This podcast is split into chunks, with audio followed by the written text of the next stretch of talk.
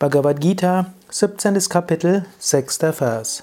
Karshayanta sharirastham bhuta grama chetasaha mam chaivanta sharirastham tan vidyasura nishchayam.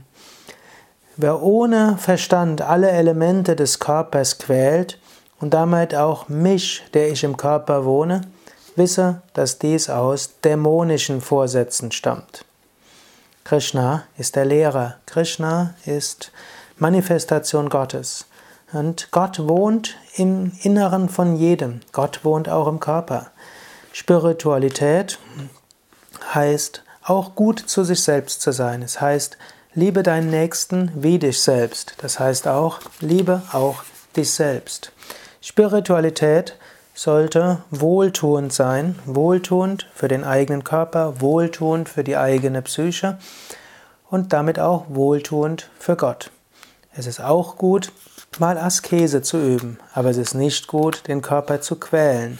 Es ist auch gut, auf etwas zu verzichten, aber es ist nicht gut, die Psyche zu quälen. Daher gehe freundlich mit dir selbst um.